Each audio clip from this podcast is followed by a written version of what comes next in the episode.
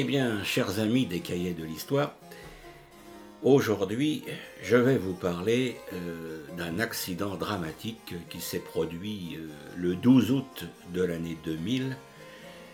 Je veux parler euh, du sous-marin nucléaire lanceur de missiles de croisière russe qui s'appelait le Kursk avec un code qui se disait K141. Il a sombré donc avec 118 euh, hommes d'équipage et apparemment il semblerait qu'une torpille d'exercice en cours de lancement aurait explosé accidentellement à bord. Alors on va d'abord reprendre euh, la description de, euh, de cet engin. Alors c'est une, bête. C'est une bête parce que euh, ce sous-marin a une longueur de 154 mètres. Il a une hauteur équivalent à 4 ponts et un déplacement de 13 500 tonnes. Il a été commandé par la marine soviétique et il est inscrit à la liste des navires de guerre comme croiseur sous-marin. Alors, c'est un sous-marin à propulsion nucléaire équipé de deux réacteurs à eau pressurisés. Le bâtiment dispose d'une double coque, une coque externe faite d'acier enrichi en nickel et en chrome, hautement inoxydable et de signature magnétique très faible. Ceci est important pour ne pas être détecté. Et une coque interne de 5 cm d'épaisseur. Il est séparé en neuf compartiments tout le long des 154 mètres, dont le dernier est un compartiment refuge. Ces deux réacteurs nucléaires lui assurent une vitesse de pointe de 32 nœuds en plongée. 32 euh, nœuds, ça représente toutefois euh, quelque chose comme 60 km/h.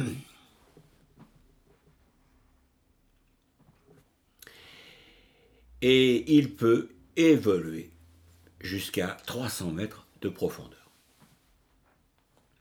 Alors ces sous-marins sont équipés de deux rangées de 12 tubes de lancement, inclinés à 40 degrés et capables de tirer en plongée 24 missiles anti-navires. Alors, le 1er, mars 1995, ce sous-marin est affecté à la 7e division de la première flotille de sous-marins de la flotte du Nord, qui est stationnée euh, dans la baie d'Ara. La baie d'Ara qui se trouve très au nord, donc euh, dans l'océan Arctique, à proximité de Mourmansk. Alors, en mai 2000, il effectue une sortie en mer, en mer de Barents, et il reçoit le prix du commandant en chef de la marine pour un tir de missile réussi. Bien. Alors le samedi 12 août 2000, le Kursk, comme je vous le disais, est en exercice en mer de Barents dans le cadre de grandes manœuvres visant à montrer au peuple russe que la flotte est de nouveau opérationnelle, comme l'avait promis Vladimir Poutine lors de son élection quelques mois auparavant. Alors selon la thèse officielle, il devait euh, lancer deux torpilles d'exercice sur le navire amiral de la flotte du Nord, le Pierre le Grand, un croiseur à propulsion nucléaire de classe Kirov. Alors, il faut préciser que le système de propulsion des torpilles est basé sur une réaction chimique entre le peroxyde d'hydrogène concentré et l'eau. Et la réaction chimique pousse les gaz résultants vers la turbine. Et le peroxyde d'hydrogène est contenu dans un réservoir en métal à l'intérieur de la torpille. Très corrosif, il impose un entretien très régulier des torpilles avec le changement du réservoir de peroxyde si c'est nécessaire. Si un feu commence à lécher l'enveloppe de la torpille, eh le peroxyde d'hydrogène se met à bouillir puis explose. Alors, les documents de sécurité donnent un délai maximum de deux minutes d'exposition au feu avant l'explosion de la torpille. Alors selon une autre thèse, le peroxyde d'hydrogène ne serait plus utilisé depuis des années en raison des risques qu'il présentait. En revanche, le Kursk devait lancer la dernière version d'un autre type de torpille, une Shkval, qui se caractérise par une propulsion à la vitesse exceptionnelle de 500 km/h. Vous avez bien entendu, 500 km/h, au lieu de 70 km/h pour les torpilles classiques. Alors, deux explosions font sombrer le Kursk à approximativement 135 km de la ville de Severomorsk, il s'immobilise sur une zone peu profonde de la mer de Barents, à 108 mètres de profondeur. Une profondeur d'ailleurs si faible que si l'on avait fait basculer le Kursk verticalement, eh bien les 50 mètres de l'arrière auraient été hors de l'eau et les marins qui s'y étaient réfugiés auraient pu en sortir. N'oubliez pas que le Kursk faisait 154 mètres de l'eau. Alors voyons un peu ce qui s'est produit euh, en temps réel. À 11h28 heure locale, peu avant le lancement des torpilles, eh bien une première explosion d'une puissance équivalente à 100 kg de TNT se produit dans le compartiment avant du sous-marin. Selon la version officielle, ce serait une fuite de peroxyde d'hydrogène comme je vous le disais, qui était employé pour amorcer la propulsion des torpilles, et eh bien qui aurait réagi avec le cuivre et le laiton des compartiments torpilles, conduisant à une réaction en chaîne. La cloison étanche qui sépare la salle des torpilles du reste du bâtiment étant ouverte, peut-être peut-être pour éviter une surcompression d'air, lors du lancement des torpilles, mais selon toute vraisemblance plutôt à cause d'une erreur humaine, eh bien l'onde de choc se propage aux deux premiers compartiments, tuant probablement sur le coup les sept marins du premier, euh, du, premier euh, et blessant grièvement les 36 présents dans le second, où se trouve d'ailleurs le poste de commandement. Alors au cours des deux minutes qui suivent, le commandant du navire, qui officie dans le troisième compartiment, ne lance pas de signal de détresse. Aucune balise de détresse n'est larguée, alors qu'un dispositif automatique réagit normalement à tout feu ou explosion dans le sous-marin. Mais un incident survenu l'été précédent en Méditerranée, lors duquel un lancement de balises mal évalué avait risqué de dévoiler la position du sous-marin, à la flotte américaine entre autres, avait amené l'équipage à désamorcer ce dispositif. Alors, le moteur du Kursk est mis à pleine puissance. C'est une procédure normale pour faire surface d'urgence en cas de problème. Seulement, deux minutes et 15 secondes exactement après le premier choc, eh bien, une explosion bien plus importante ébranle le Kursk. Les stations de mesure sismique d'Europe du Nord montrent que cette explosion intervient au niveau du fond marin, ce qui tendrait à prouver que le sous-marin a alors heurté le fond. Ce choc, additionné à la hausse de température engendrée par la première explosion, a déclenché l'explosion d'autres torpilles. Cette seconde euh, explosion développe une puissance équivalente à 3,7 tonnes de TNT ou une demi-douzaine de têtes de torpilles. Et les mesures montrent une magnitude sismique de 3,5 ce qui est très conséquent. Alors la coque du sous-marin, prévu pour résister à des pressions de 1000 mètres de profondeur, est éventré sur une surface de 2 mètres carrés. 2 mètres carrés, c'est pas énorme, mais l'explosion ouvre également des voies d'eau vers les troisième et quatrième compartiments. Et l'eau s'y engouffre à 90 000 litres par seconde, tuant tous les occupants de ces compartiments, dont cinq officiers. Le cinquième compartiment contient les deux réacteurs nucléaires du sous-marin et il est protégé par une paroi de 13 cm d'alliage de titane. Et les cloisons résistent. Les barres commandant les réacteurs restent donc en place.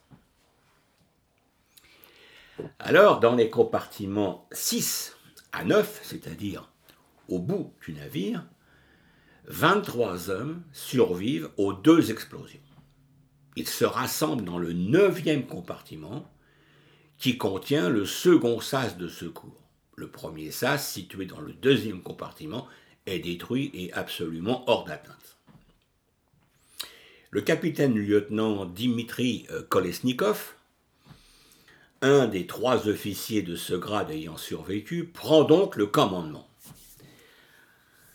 Après le renflouage du Kursk, on retrouvera sur lui un dernier écrit où il avait dressé une liste des survivants.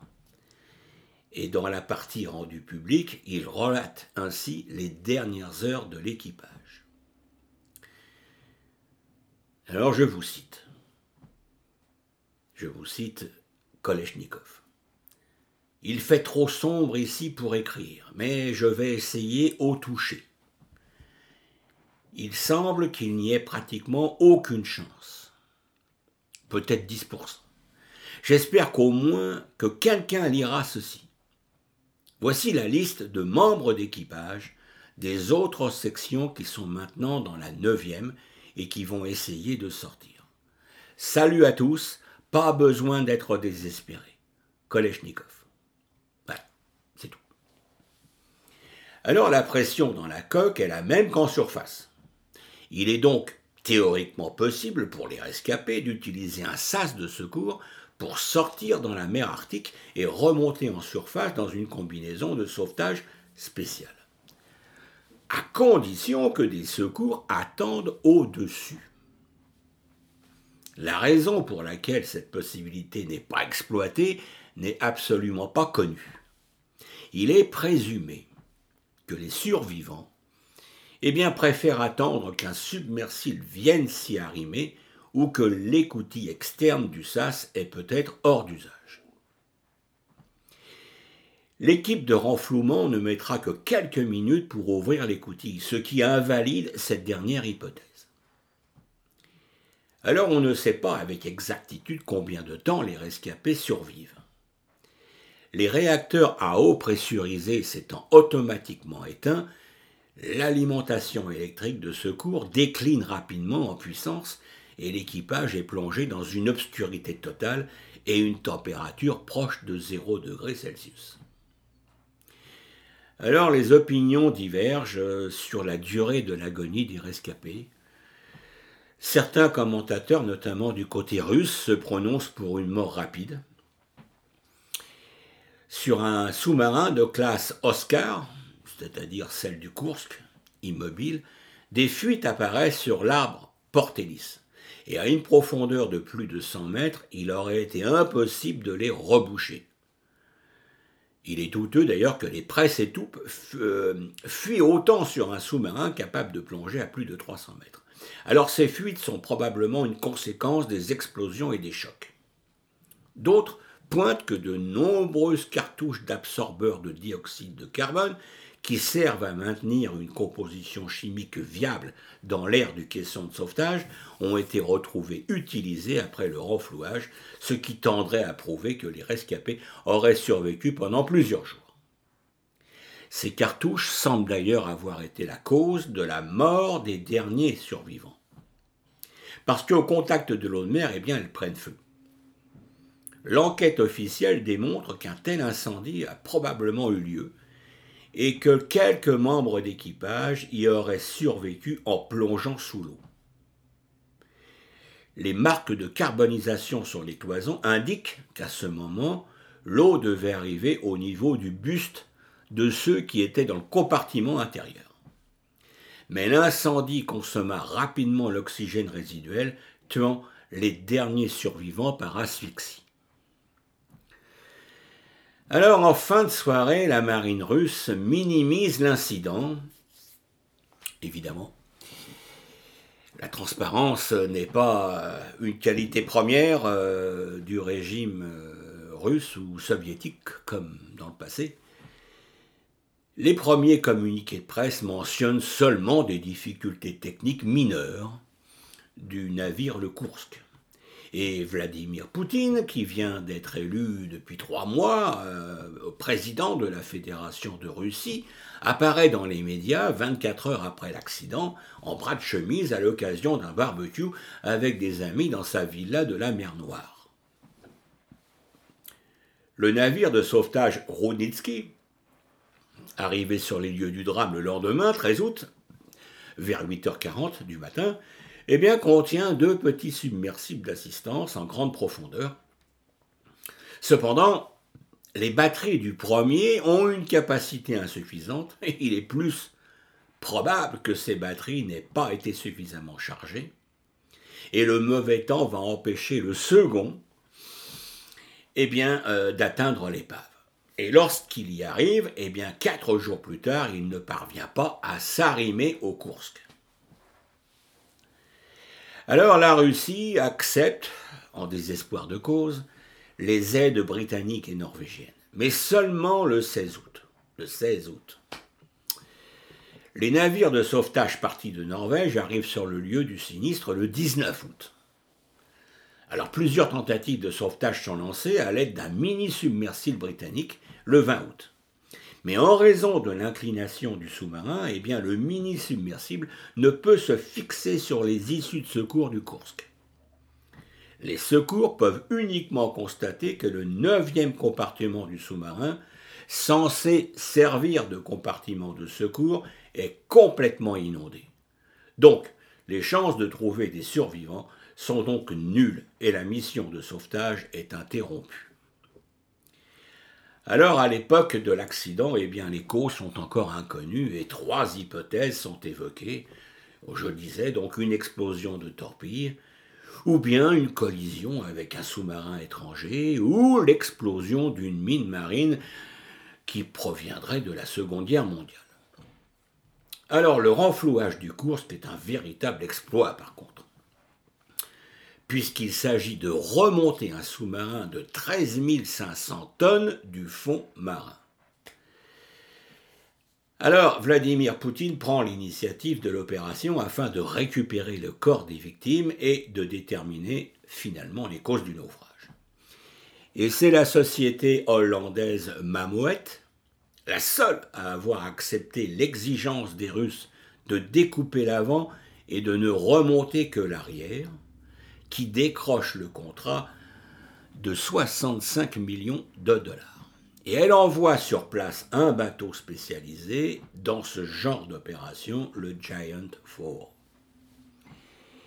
Le compartiment avant du sous-marin est d'abord découpé par un film-scie, par un fil ainsi géant, actionné par des robots disposés sur le fond marin de part et d'autre du bâtiment.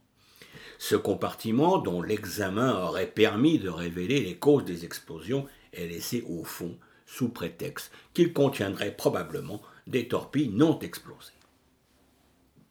Les périscopes et les mâts télescopiques sont sciés et retirés du kiosque pour ne pas gêner le remorquage. 26 câbles sont ensuite fixés sur la partie principale du sous-marin par un système analogue à celui des chevilles expansives. Vous savez, des chevilles qu'on appelle molly. Chaque câble est constitué de 54 filins de près de 2 cm de diamètre, eux-mêmes tressés à partir de 7 fils d'acier. La remontée, effectuée depuis le Giant 4 par 26 vérins de levage géants, dure 11 heures.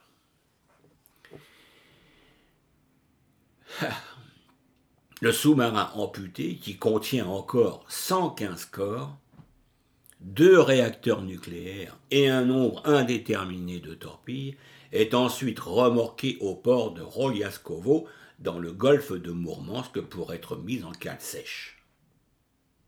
Et l'opération se termine le 8 octobre 2001, soit plus d'un an après le naufrage. Alors le renflouage du Kursk permet d'identifier les corps, sauf trois, et de procéder aux obsèques attendues par les familles. L'équipage est décoré par le gouvernement russe de l'ordre du courage et son commandant, Koenadi Eliashin, est nommé héros de la Fédération de Russie. Le témoignage manuscrit retrouvé sur le corps de Kolesnikov aide les enquêteurs à déterminer les circonstances de l'accident, mais une partie de ce document est gardée secrète. Alors, Vladimir Poutine confie l'enquête au procureur Vladimir Oustinov. Ses conclusions rendues en 2002, basées notamment sur une inspection de quatre mois de l'épave renflouée, avalisent l'hypothèse de l'explosion accidentelle d'une torpille due à une fuite du liquide propulseur. En effet, la torpille mise en cause utilise un carburant liquide qui, mis en contact avec l'eau de mer, va produire une énorme quantité de gaz pour entraîner une turbine et les hélices. Alors de multiples négligences ont conduit à ce désastre et des fuites sur ce type de torpille ont été relevées sur d'autres navires. Et les Américains, les Norvégiens, les Britanniques ont confirmé cette thèse. Alors, les conséquences du naufrage, eh bien, cet accident a tué les 118 membres de l'équipage. Les torpilles, utilisées par la, marine russe depuis 1976, qu'on appelle les Tolchkuka, ont été stockées à terre après cet accident. L'inflammabilité du liquide propulseur est jugée vraiment trop dangereuse. De plus, ce liquide est hautement corrosif, il convient donc de changer régulièrement tous les réservoirs le contenant, ainsi que tous les circuits par lesquels il peut passer. C'est ce qui n'avait probablement pas été fait dans les délais normaux dans le cas de la torpille embarquée sur le Kursk. Alors, euh, On en restera là parce que nous n'avons pas d'autres explications à part l'explosion euh, de quelques torpilles à bord. Mais il faut tout de même savoir que cet accident a été un drame pour les membres de l'équipage et toute leur famille qui pendant quelques jours ont cru, ont cru, eh bien ont cru la marine russe, les communiqués rassurants, les petits problèmes techniques mineurs, etc., etc. Et oui, eh bien, ce fut une affaire sensible et une affaire dramatique. Et c'est là-dessus, chers auditeurs, que je vais vous laisser euh, méditer. Et bien entendu, vous pouvez euh, retrouver sur Internet des informations peut-être encore plus précises sur euh, cette tragédie eh ben, qui s'est passée effectivement il y a maintenant 20 ans. Eh bien, merci de votre écoute et à très bientôt. Au revoir.